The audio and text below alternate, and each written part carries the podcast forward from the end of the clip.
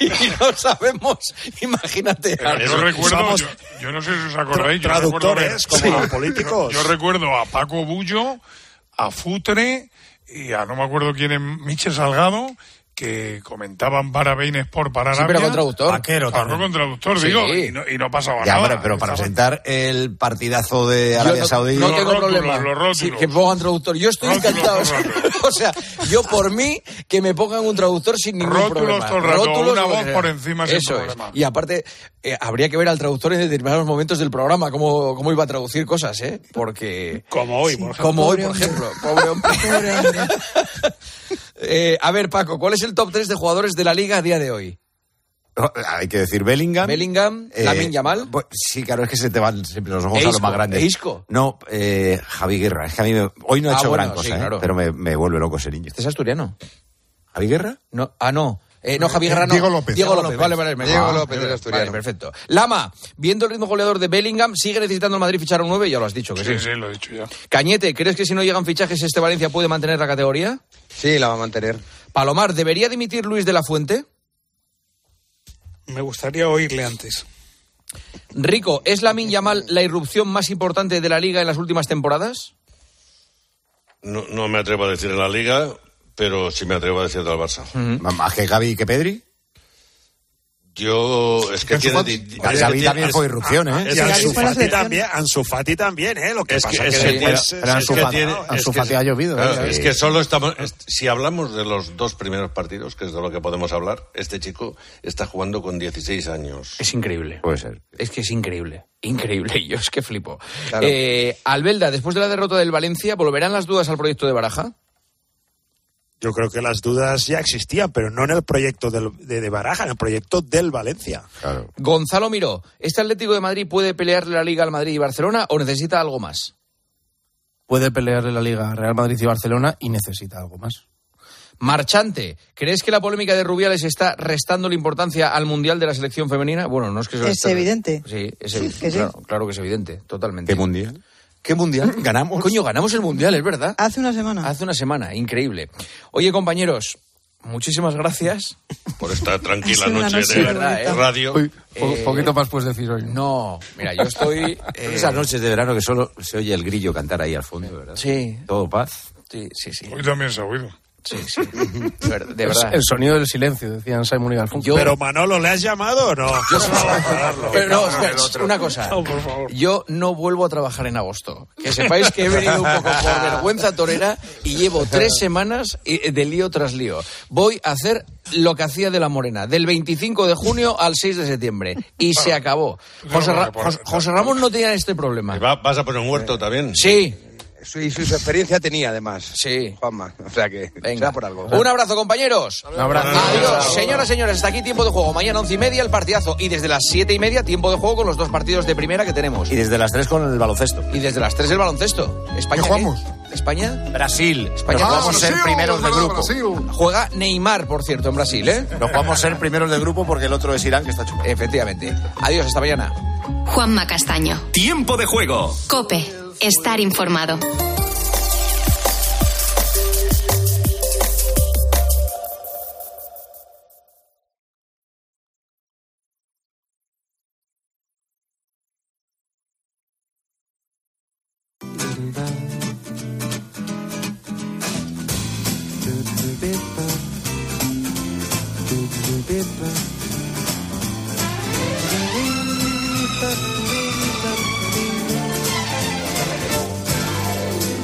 Muy buenas noches y bienvenidos a este tiempo de radio.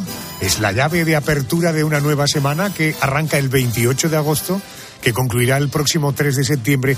Eh, son de estos días que tienen un punto eh, agridulce, porque eh, decimos adiós a la temporada de verano, pero con la alegría de dar la bienvenida a la nueva temporada, a las nuevas ideas, en fin, al transcurrir de un otoño, de un invierno y una primavera. Y luego llegará el verano como este y volveremos a estar ahí. Eso es lo que tiene la radio de maravilloso. Por tanto, le decimos adiós a esta temporada con un nuevo espacio que solo pretende entretenerte.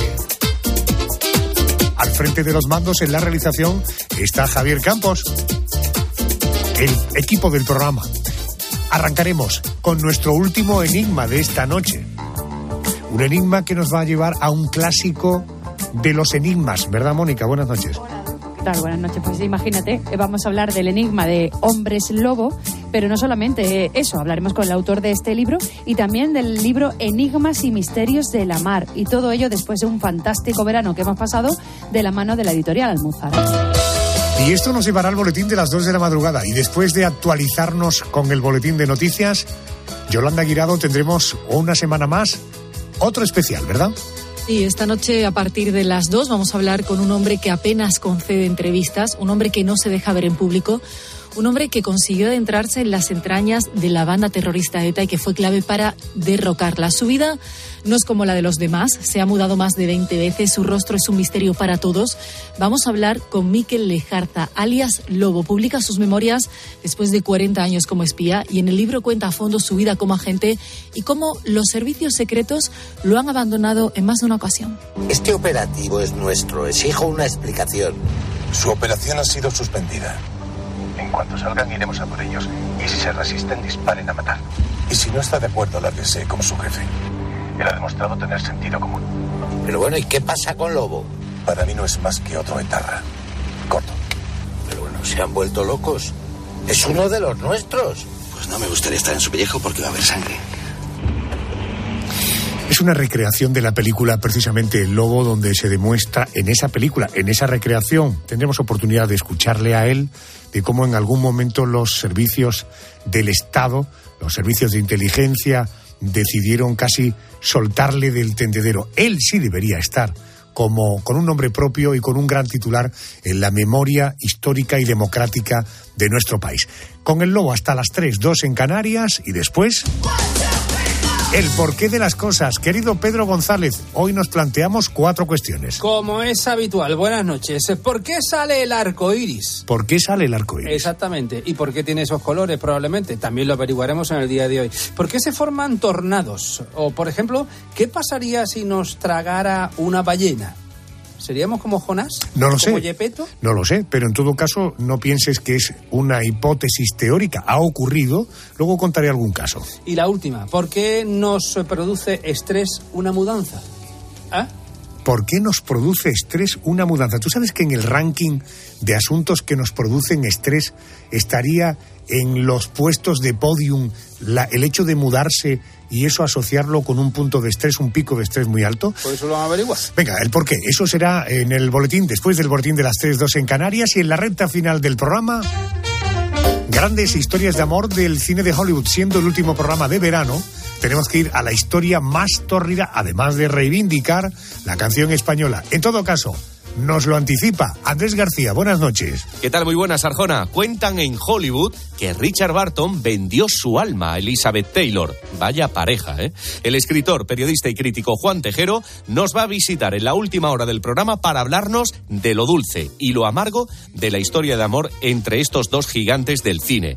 Y el escritor José Aguilar nos visita hoy dispuesto a contarnos detalles sobre la vida y la trayectoria artística de Marujita Díaz. Tenemos hasta las 4, las 3 en Canarias para desarrollar estos contenidos. Arrancamos con Enigmas.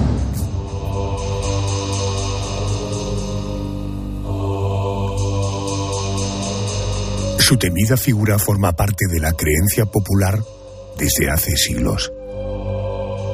Un ser depredador con una fuerza descomunal y, y de monstruoso aspecto entre el hombre y el animal salvaje. Esta noche hablamos de hombres lobo.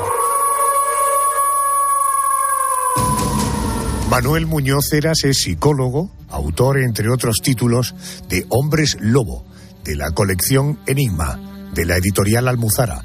Manuel, muy buenas noches y bienvenido a la cadena COPE. Muchas gracias, Adolfo. Muy buenas noches. Buenas noches. ¿en qué momento de la historia comienza a tomar fuerza la creencia popular sobre la existencia de los hombres lobo? Eh, pues hombre, el origen del mito es incierto, no está muy claro cuando, cuando apareció. Eh, quizá el antecedente más antiguo es el hombre bestia. Eh, el hombre bestia, entre los tiempos más remotos, había antiguas culturas que creían en la transformación de los seres humanos en animales y probablemente se piensa que de ahí pudo surgir la figura del hombre bestia como un híbrido de la combinación de un ser humano con un animal.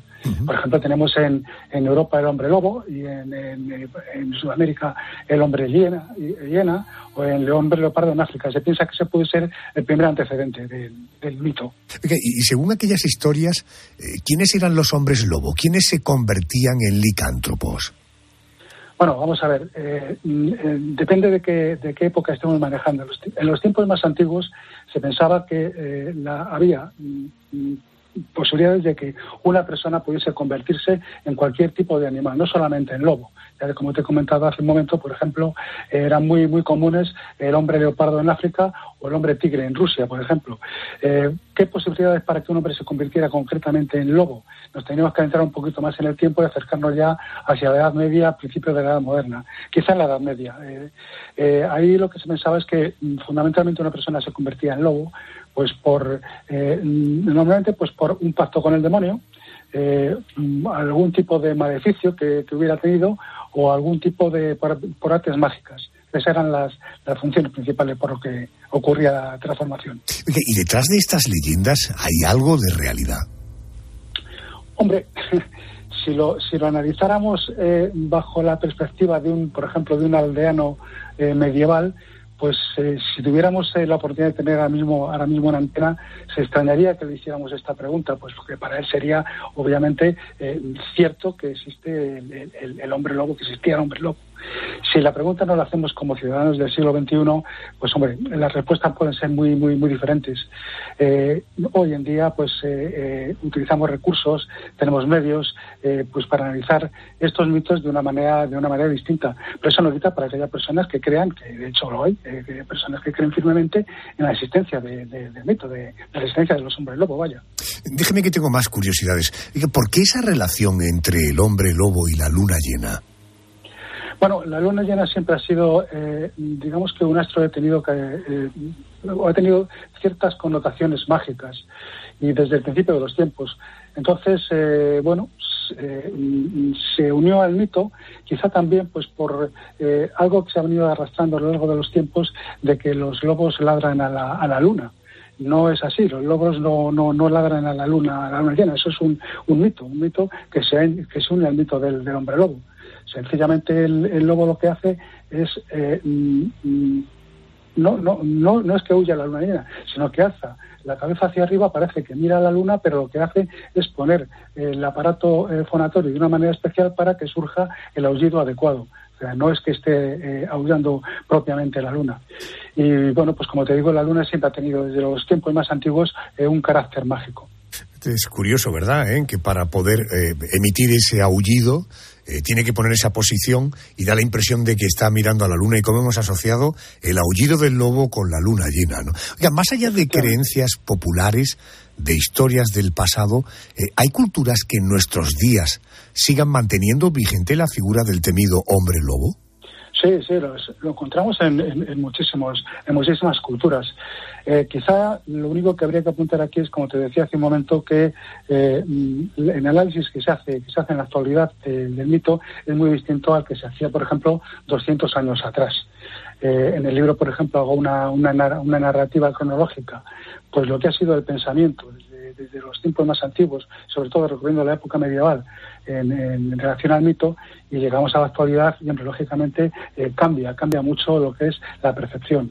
Eh, como te decía hace un momento, pues tenemos eh, otro tipo de, recursos y efectuamos otro tipo de análisis, pero aún así sí que sigue habiendo gente todavía que sigue creyendo perfectamente en estas, en estas cosas.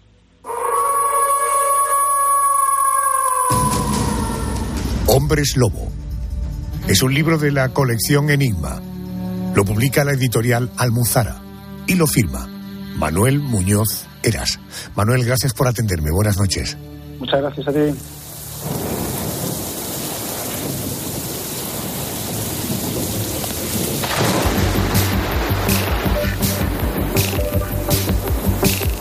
Escuchas la noche. Con Adolfo Arjona. Cope. Estar informado.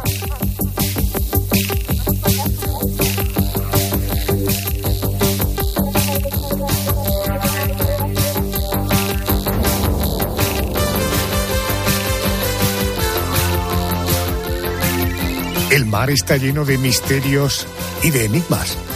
La ciencia no ha podido descifrar, incluso gente de la mar que lleva navegando toda la vida no encuentra explicación a experiencias que le han contado o que han vivido en primera persona. Bueno, en descifrar algunos de sus misterios anda metido el marino y buzo profesional Iván Figueiras. Muy buenas noches. Muy buenas noches. Vamos a, vamos a ir directamente al grano. ¿Qué hay detrás de las famosas desapariciones de barcos y submarinos que jamás se vuelve a saber nada de ellos? No sé, como la del famoso Triángulo de las Bermudas. Uy, ahí hay, ahí hay mucho. Y me explico. O sea, en, los océanos durante- desde hace miles de años han desaparecido barcos. Luego, cuando hemos tenido aviones, han seguido desapareciendo aviones. Ya sabemos el famoso MH370. Submarinos, ahí somos especialistas. Nosotros desaparecemos y hasta años más tarde no se sabe dónde, dónde nos hemos quedado muertos, ¿no?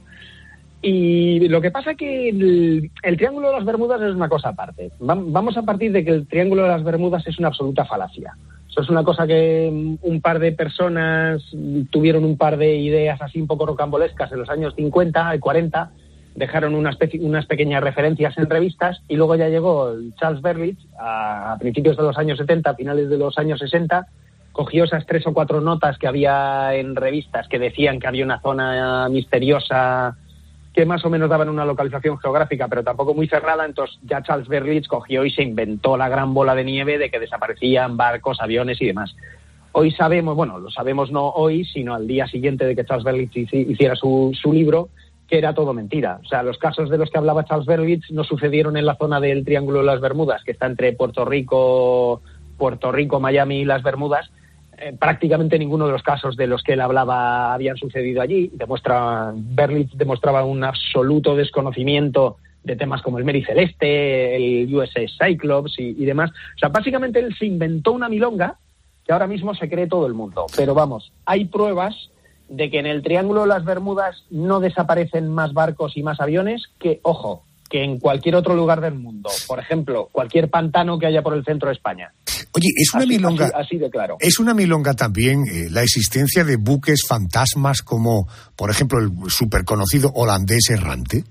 No, no, no, no, no, no, no. Eso, eso, eso sí que no. Lo, que decía del Triángulo de las Bermudas, por ejemplo, es porque en el Triángulo de las Bermudas no tiene nada especial. De hecho, al revés, es un sitio muy tranquilo donde navegar es más seguro que en otros sitios, mientras que, por ejemplo, en el Mar del Norte o el Atlántico Norte o, el Cabo de Hornos son lugares terribles, ¿no?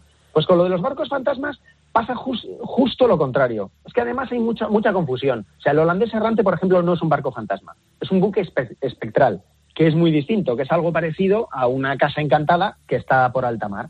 Un barco fantasma realmente es un término, es un término marinero de toda la vida que se utiliza para, para mm, calificar un barco que aparece mm, vacío, sin ninguna tripulación y al que aparentemente, ojo, eh, aparentemente no le pasa nada. Pues muy, muy habitual, por ejemplo, los barcos fantasmas que estaban apareciendo ahora en, en, en Japón, que vienen claramente de Corea, son pescadores que se mueren ahí en alta mar los pobres y aparecen sus barcos vacíos. El Mary Celeste es el barco fantasma más, más famoso que hay. O aquel pesquero que se llevó el tsunami de, de 2011 se lo llevó de Japón, lo sacó del puerto en el que estaba y, y apareció en la costa de Estados Unidos un año y medio más tarde, completamente vacío. Eso es un barco fantasma.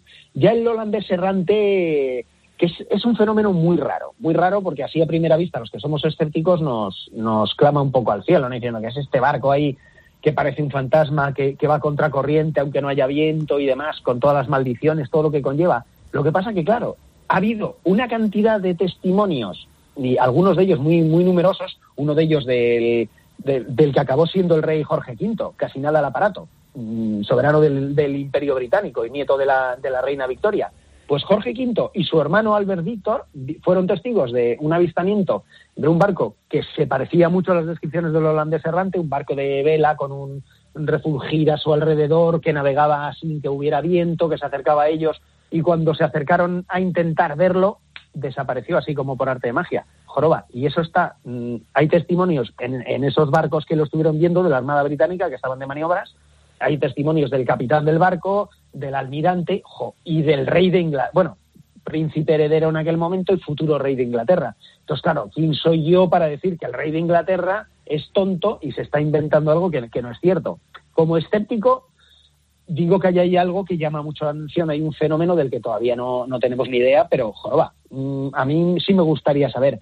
Que haya también mucha leyenda y mucha cosa que mm, ha ido evolucionando con el tiempo y que ahora mismo se pueda decir que es una historia prácticamente inventada. Pues puede que también, pero es que en este caso el río suena y algo de agua lleva por la cantidad de testigos que hay. En Sudáfrica, por ejemplo, en una playa hubo más de 100 testigos que vieron una cosa muy parecida a un velero de, esa misma época de la que se achaca el holandés errante, pasando por delante de una playa, estampándose contra unas rocas y desapareciendo. Y luego en esa misma playa, año y pico más tarde, también una gente que estaba celebrando una fiesta en una casa vio un fenómeno similar. Yo no voy a llamar mentirosas a tantas personas, joroba, y menos al emperador del Imperio Británico. Iván, eh, ¿qué hay de cierto en que eh, esta afirmación que hacen algunos, que hay faros en algunas costas del mundo que dicen que están encantados? Es que los faros son lu- lugares, si lo miramos un poco desde, desde lejos, ¿no? De- sin ponerles ninguna etiqueta eh, diferente, eh, un faro, ¿por qué va a ser distinto de una vivienda? O de una casa encantada, o de, o de cualquier, o de, un castillo, o, de un rascacielos, me explico, ¿no? Claro, la gente que no, lo que no está acostumbrada a ellos, que no, no es gente de mar y demás, pues un faro, claro, les parece algo muy, muy misterioso, que está ahí en un cabo azotado por las olas y por los vientos, ¿no? En cambio, cualquier cosa que pueda suceder en una casa, al fin y al cabo un faro es una vivienda. Entonces, cualquier cosa que pueda suceder en una casa, no voy a ser defensor ni de que existan casas encantadas ni que no. Como buen escéptico, mm, digo que no me puedo decantar ni, ni por el sí ni por el no. Pero cualquier fenómeno que pueda existir en un sitio puede ocurrir también en un faro. Si esos fenómenos, por lo que fuese, que ya te digo que no digo que sea así cierto, si esos fenómenos ocurriesen por algún tipo de hecho luctuoso en un faro, es muy probable que ya los haya habido. Pues porque están en una zona en la que hay naufragios, hay muchísimas muertes alrededor de los faros, no dentro de ellos, ¿eh? Sino alrededor. Y también ha habido faros en los que han ocurrido cosas, la verdad, muy raras. Estoy pensando en, el faro de las Islas Flannan, que en el año 1900 desaparecieron así como por arte de magia los tres fareros y estaba todo mm, intacto, es- estilo mericeleste. Cuando llegó su, su relevo se encontraron con que, leche, ¿qué ha pasado aquí? Si está el faro completamente bien, todo ordenado, se ve que acababan de cenar y habían lavado los platos y estaba todo de maravilla y faltaba parte de la ropa de agua y dices, carajo, ¿dónde están los tres fareros? ¿Qué ha sucedido con ellos, no? Claro, luego te pones a investigar y demás y a lo mejor puedes llegar a deducir lo que haya pasado con esos tres fareros, que creemos, yo personalmente creo que se sabe lo que ocurrió con ellos. Pero es que a partir de ahí, que se desarrolle una leyenda, por un lado, o que hubiese, se hubiera producido algún tipo de fenómeno derivado de este hecho luctuoso que os estoy diciendo, de la misteriosa desaparición de los, de los tres fareros, a mí me parecería perfectamente normal. ¿Por qué va a ser diferente? Que ya sé que el caso que voy a mencionar ahora, ese sí que es una milonga, el Palacio de Linares. Pero ¿qué diferencia el Palacio de Linares del faro de, de Lindonan, por ejemplo?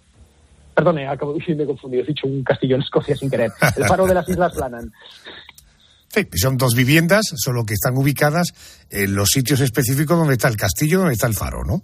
Claro, lo que pasa que como el faro le es ajeno a, como digo yo, a los terrícolas, les parece mucho más lejano, algo mucho más misterioso, ¿no? Por ejemplo, para mí el Mericeleste no tiene absolutamente ningún tipo de misterio. Lo digo como marino porque sé muy bien lo que pasó en ese barco por, porque está todo bien especificado en las actas judiciales. Pero el otro día, en, un- en otro programa de radio, estaba discutiendo yo con una persona de cosas que para él eran absolutamente fascinantes y que veía incongruencias y cosas que estaban fuera de lugar. Y para mí, lo que hubiera estado fuera de lugar es exactamente lo contrario de lo que él contaba.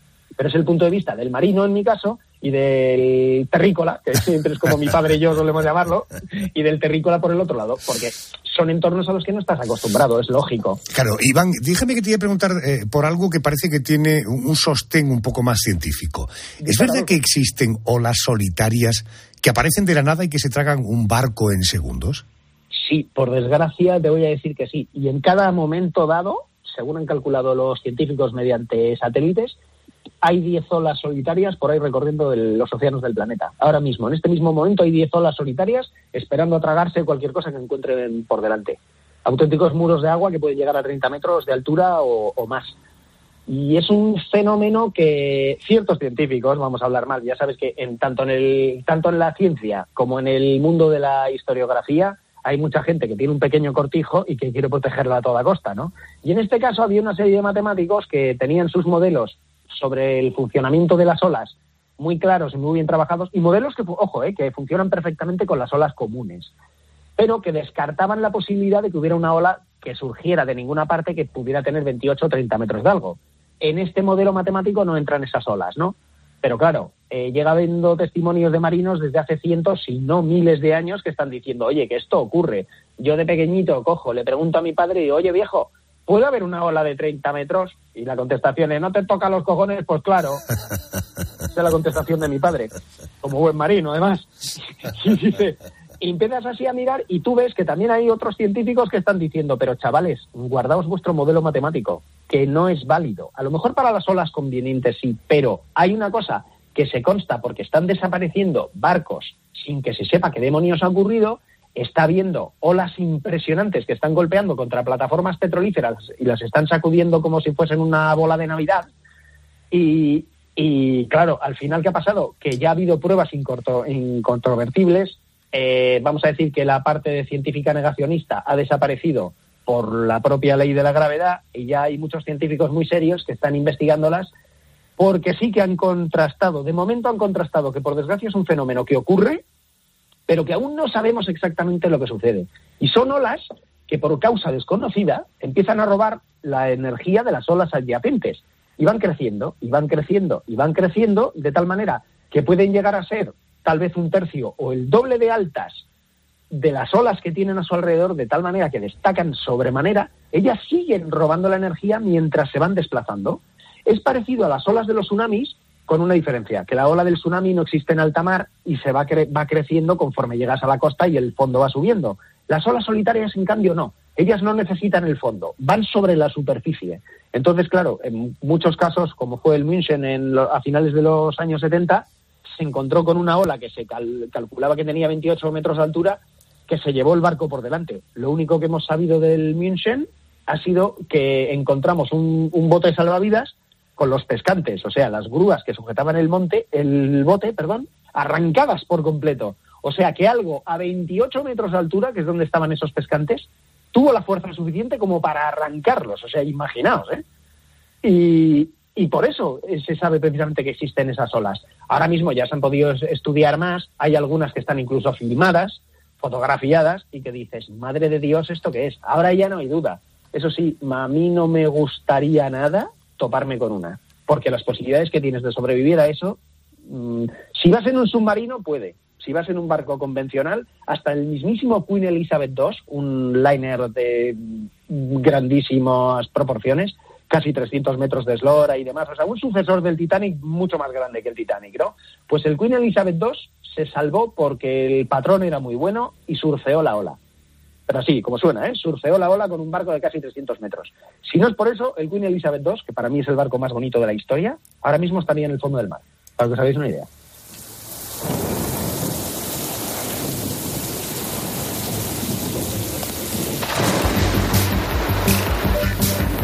Iván Figueiras firma el libro Enigmas y Misterios de la Mar.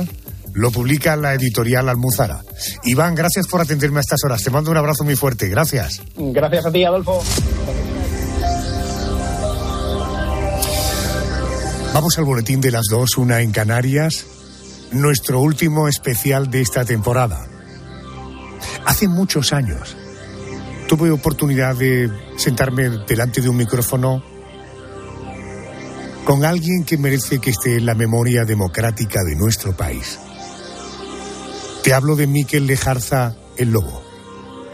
Hace muy poquitas fechas se ha publicado un libro, un libro escrito por Fernando Rueda, que nos pone al día de quién fue, quién es Miquel Lejarza, el Lobo. Vamos a las noticias y mantendremos con él inmediatamente una conversación último especial de la temporada, por tanto a partir de la semana que viene. A partir de las dos, una en Canarias. Nuevos especiales en la noche de Arjona. Gracias por estar ahí todo el verano. Gracias por seguir con nosotros. Venga, noticias, que luego seguimos.